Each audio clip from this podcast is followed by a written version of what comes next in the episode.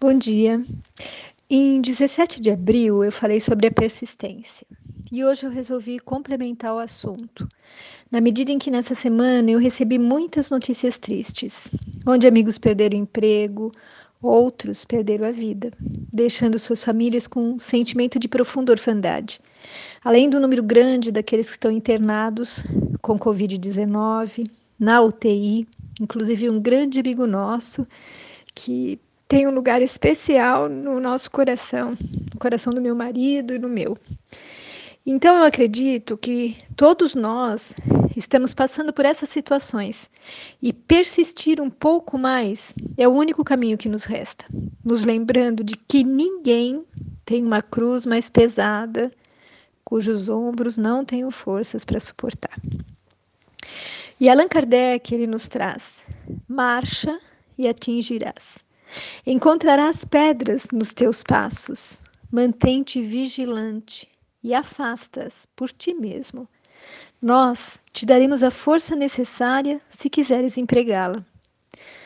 E Fajardo, um escritor espanhol, ele complementa dizendo o seguinte: Uma fortaleza rodeada de baluartes se rende à perseverança de uma simples picareta.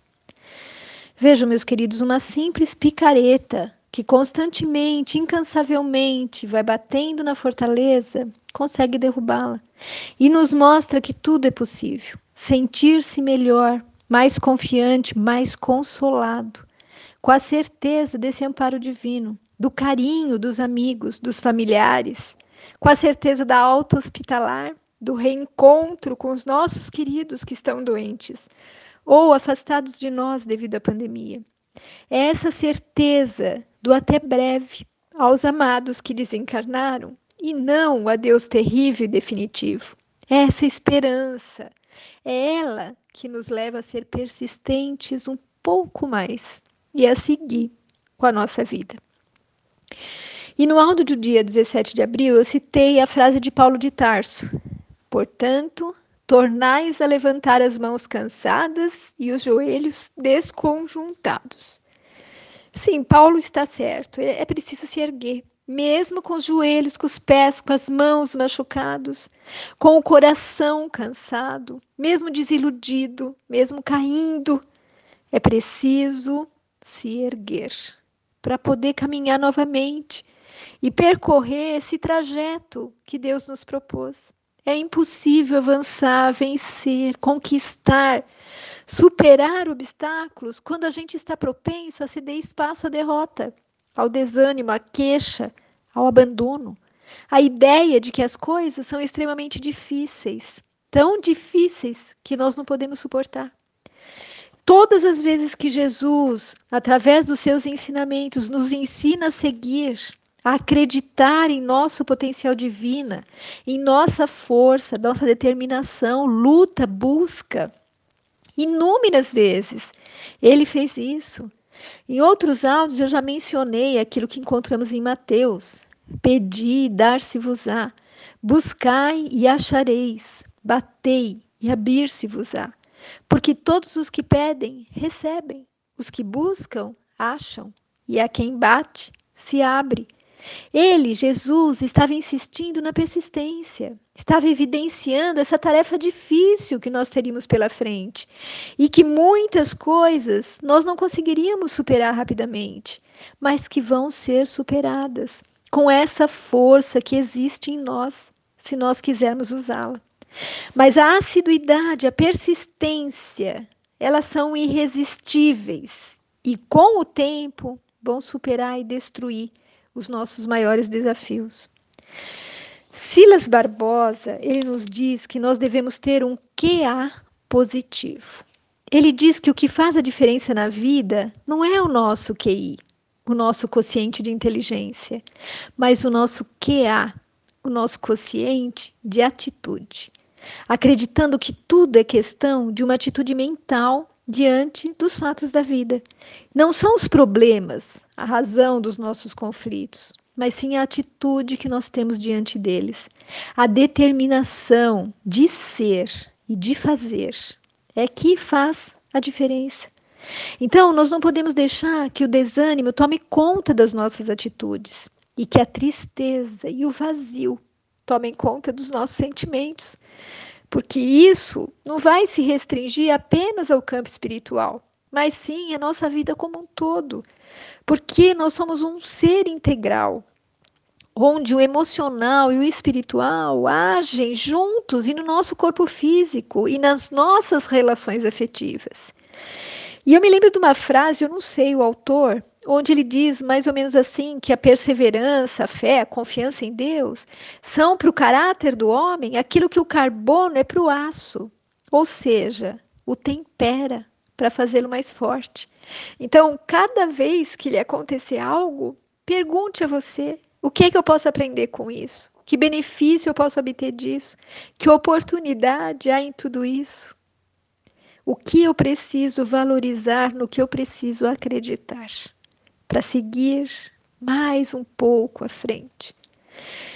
E havia um jovem que sonhava em ser agricultor. E ele encontrou um pequeno sítio e comprou. E a sua inexperiência, a sua ansiedade o levaram a não não verificar alguns detalhes que ele só percebeu depois. Ele descobriu que faltava água para regar os seus campos. E ele era agricultor. Mas aí ele seguiu o seco, o leito seco, né, do rio que cortava o seu sítio, até que ele chegou a uma grande pedra que havia caído sobre o leito e estava então desviando o fluxo das águas para as rochas de onde aquele fluxo se perdia. E ele decidiu romper esse obstáculo, que se entrepunha ele, dificultava a realização do seu sonho, que era cultivar o campo, o sítio que ele havia comprado. E aí ele pega uma marreta e começa a golpear a pedra uma vez com todas as suas forças. Mas não acontece nada. Era uma pedra gigantesca.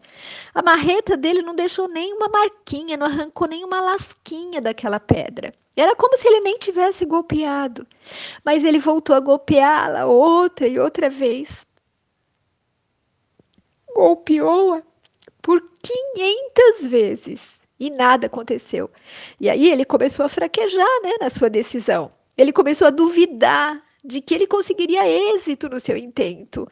E ele se questionou se ele deveria ter comprado aquele sítio, se realmente valia a pena ser agricultor e ir atrás do seu sonho. Aí ele foi e descansou um pouco. E quando ele descansou, ele se sentiu renovado. E ele voltou a golpear aquela grande pedra. E no golpe 502, a pedra se abriu e a água seguiu o fluxo natural, passando por entre a fenda que ele acabara de abrir. Como que ele havia conseguido isso? Com o golpe número 502? Ou com os 502 golpes que ele havia dado antes? Vamos pensar, meu amigo. Nem sempre você vai obter diretamente o que você quer ou o que você deseja terá sempre que seguir golpeando, golpeando, até que se abra o caminho. Assim é a nossa vida. Nós golpeamos todos os dias. Mas são muitos os que abandonam quando já estão ao ponto de triunfar. Os obstáculos instruem, não obstruem. Para ter êxito, nós temos que acreditar em nós mesmos e fazer o que deve ser feito. Quando se deve fazer e seguir fazendo até que o caminho se abra. Nós devemos nos comprometer conosco a seguir adiante, a persistir um pouco mais. Não quando for fácil, mas sim quando for difícil. Quando o caminho for verdadeiramente duro, quando tudo em seu interior lhe diz para abandonar. Decida sempre antecipadamente que você não vai se render seja qual for o contratempo, persevere. Nós devemos, meus amigos, seguir esse exemplo. E muitos, muitas vezes nós seguimos, mas nos momentos mais difíceis da nossa vida, a gente sente que as nossas forças estão acabando. Mas nós temos que golpear mais uma vez. Não nos entregar nunca Façamos uma oração, coloquemos a nossa esperança na frente, vamos avançar, não vamos nos render, vamos persistir um pouco mais, insistir. tendo uma fé forte, verdadeira, de que Deus está ao nosso lado e com Ele nós estamos em segurança. E como nos diz o Salmo 23, o Senhor é o meu pastor, nada me faltará. Deitar-me fazem verdes pastos, guia-me mansamente a águas tranquilas, refrigera minha alma, guia-me pelas veredas da justiça, por amor do seu nome. Ainda que eu andasse pelo vale da sombra da morte, não temeria mal algum, porque tu estás comigo. A tua vara e o teu cajado me consolam. Fique com Deus. Beijos de quem se preocupa com você.